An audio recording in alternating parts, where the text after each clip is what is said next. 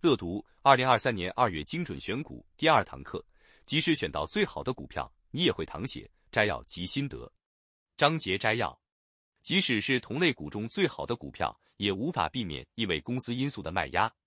Facebook、Google 和 Netflix 是二零一五年到二零二零年获利最多的三档股票，在那段期间全都出现大幅度的股价修正，百分之二十到百分之四十不等。以 Netflix 来说。在十二个月内，股价就修正两次。虽然基本面比其他的科技股和 S 与 P 五百指数中百分之九十五以上的股票都还要好得多，这些股票全都经历大幅的拉回，然后才继续超越大盘的走势。即使是同类股最好的股票，也躲不过大盘的抛售。二零一八年底，因为贸易战的疑虑、全球经济呈长减缓与升息疑虑所造成的股灾，让亚马逊跌掉三分之一的市值。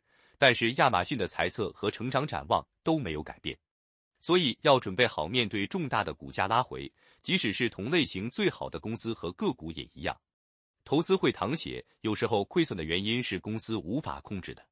小乐说，在精准选股的第二堂课中，作者告诉我们，即使是基本面优越的公司，股价还是可能面临重挫。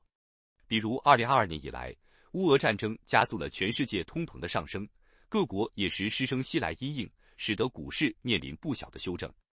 而在这段期间，即使是苹果、台积电、微软、亚马逊等世界级的优质公司，也都面临股价的下修。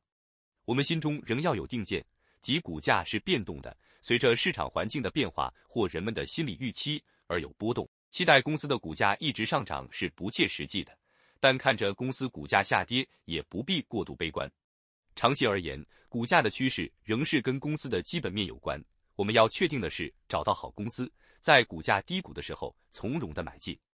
正如德国股神科斯托兰尼所说：“在隆隆炮声中买进，在悠扬乐声中卖出。”